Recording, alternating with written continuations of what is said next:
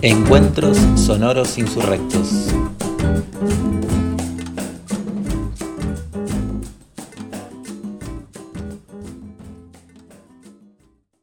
Soy Melissa de Oro, profesora de educación primaria. Nací en Posadas en 1954. Durante 28 años di clases en la ciudad de Buenos Aires. Soy la primera maestra trans de la ciudad y profesora de educación primaria y profesora de ajedrez escolar. Desde el punto de vista de la diversidad cultural y sexogenérica, el sistema educativo tiende a reproducir el, patriarcado, los modelos heteronormativos. Y el gran problema, precisamente, la gran disputa está en cómo ir revirtiendo lentamente esa circunstancia, cómo, cómo operar para ir modificando esa, construcción machista y patriarcal que reproduce también el sistema educativo. Ese es el gran problema. Y de alguna manera eh, en lo cotidiano es donde más se refleja.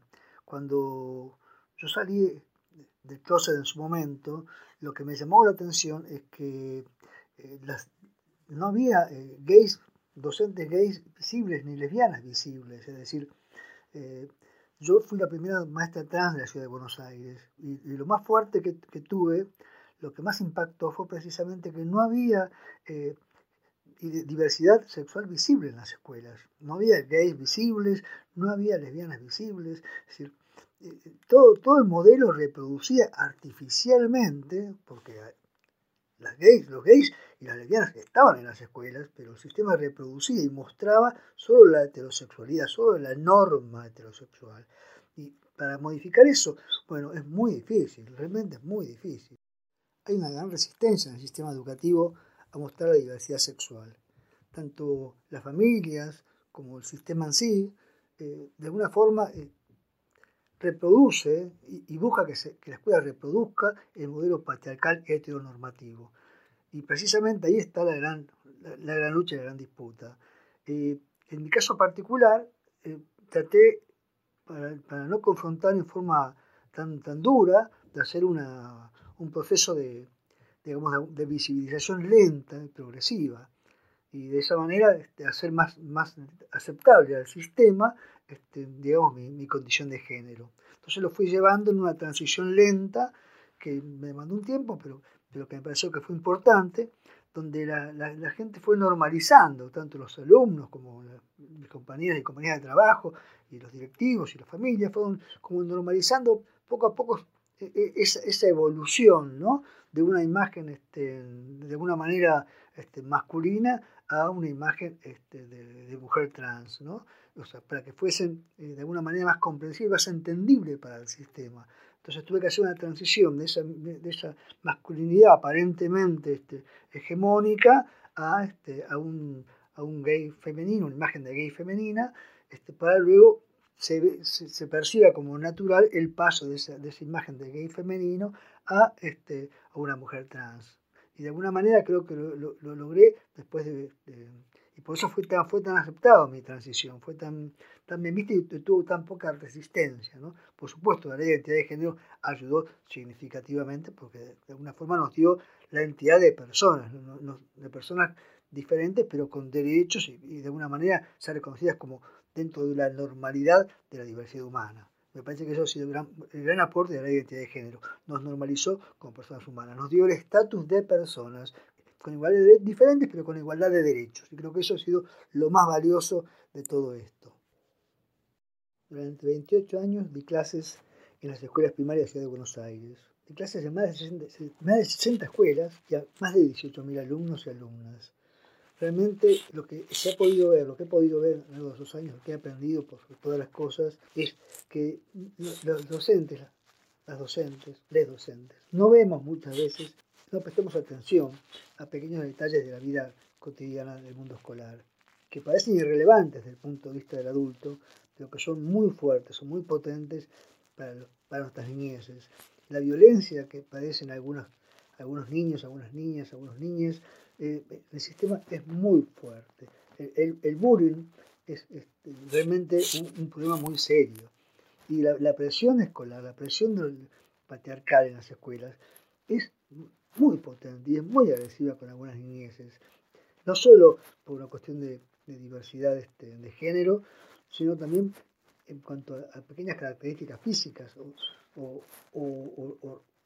color de piel o mundo social o cultural. Hay mucha discriminación en las escuelas, no de parte tanto de los docentes, que en general luchan para, combatirla, sino entre mismos alumnos, que traen de, sus familias esos prejuicios y esas, esas violencias totalmente internalizadas y de las cuales no son conscientes. De ahí está el gran trabajo de los, de los maestros, de las maestras, para hacer visible lo, internalizado, eso que, es invisible, esa violencia invisible que padecen, que sufren nuestras infancias y que transmiten y ejercen sobre otras infancias también contra sus pares, con sus compañeros, con sus compañeras, con sus compañeros.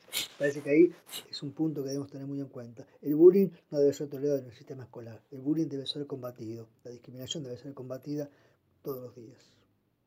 Cuando tomé conciencia de mi verdadera identidad de género, una de las cosas que más me costó fue volver al sistema escolar con una imagen masculina, es decir, disfrazada, ya, consciente de que me estaba disfrazando de algo que no era.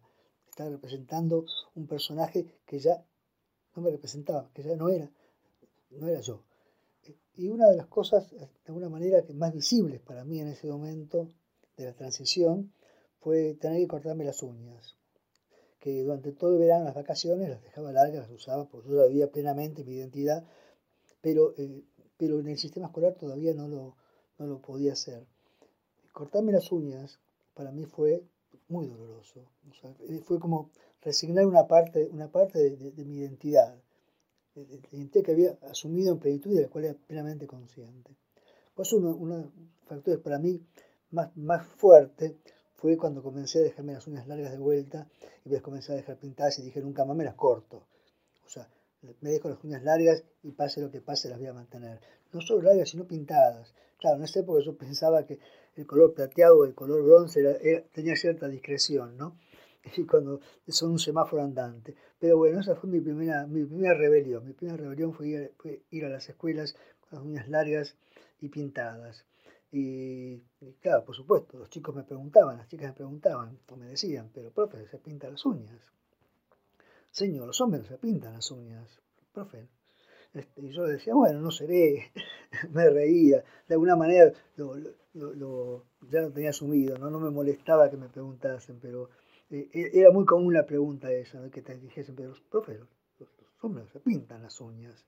Yo le decía, bueno, no seré, riéndome un poco, ¿no? Este, porque hay, hay, que tirar abajo ciertos prejuicios y también es toda una, una lucha interna el dar la batalla cultural, ¿no? la batalla por el género, y que se da en los pequeños detalles. Luego, con, luego pasó con las cejas, cuando me depilé las cejas.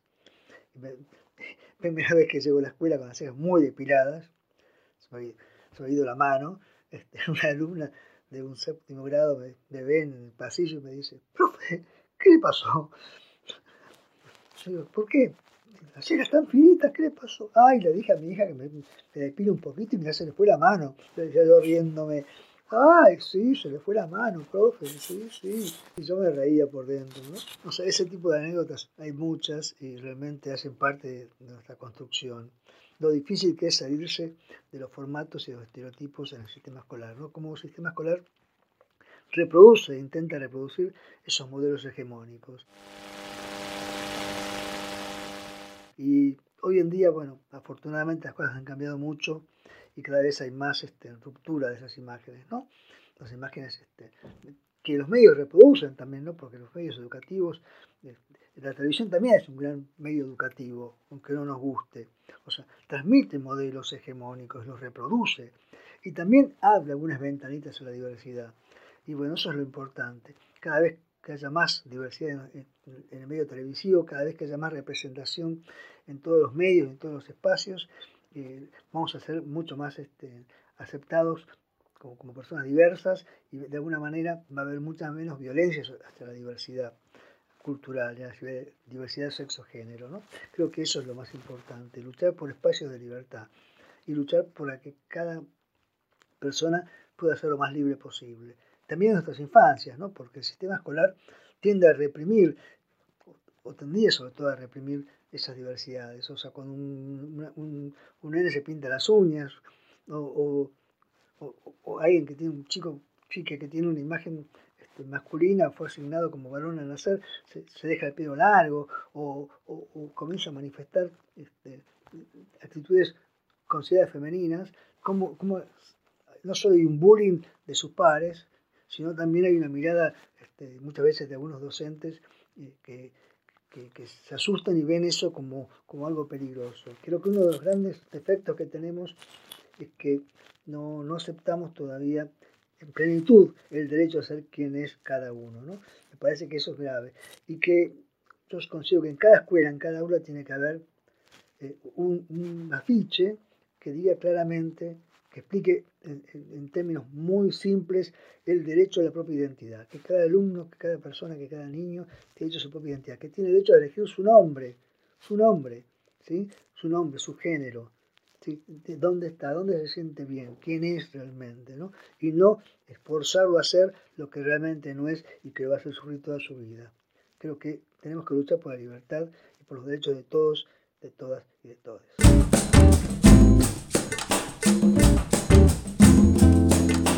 Docente y Docente Disiente. Nuestra disidencia es sexual.